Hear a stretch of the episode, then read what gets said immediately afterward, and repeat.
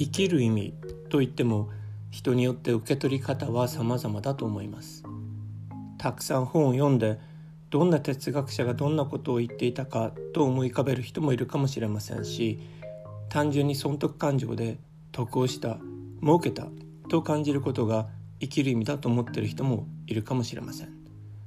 僕は生きる意味というのはそこから新しい命が生まれることではないかと思います。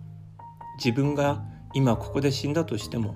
それで全てが終わりではなく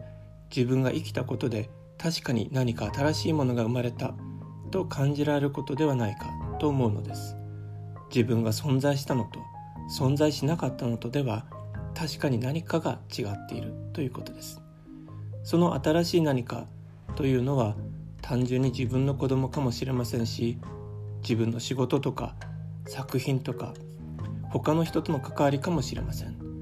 大事なのはその何かが私たちとは全く独立して勝手に動き出すということです。僕はそれはアート芸術ということと深い関わりがあると思っています。よく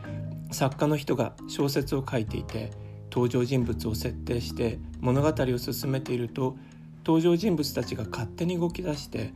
自分が予想もしない展開をした。というような話をするのを聞いたことはないでしょうか。実は人間の子供も同じではないかと思うのです。子供たちが大人が思いもよらないことを勝手にする時親としては驚いたり動揺したりしながらも心の奥底では深い喜びを感じることがあるのではないかと思います。それは自分とは独立した新しい命をそこに感じるからだと思うのです。